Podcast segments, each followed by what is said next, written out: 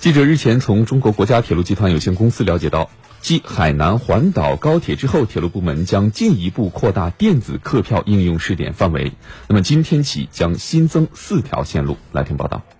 这四条线路分别是上海至南京、成都至重庆、广州至珠海、湛江西、昆明至大理至丽江。实行电子客票后。旅客在以上线路购票、进站乘车、退改签等流程将发生一些变化，主要体现在通过幺二三零六网站或手机客户端购票的旅客，可在电脑上自行打印纸质或下载电子版购票信息单，凭这个信息单就可以乘车。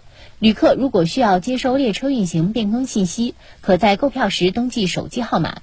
在进出站环节，旅客持有效身份证件原件，通过自助闸机完成实名制验证，进出站检票手续。在乘车环节，旅客需按购票信息显示的车厢号和座位号就座。遇列车工作人员查验车票时，旅客需要出示购票时使用的有效身份证件原件。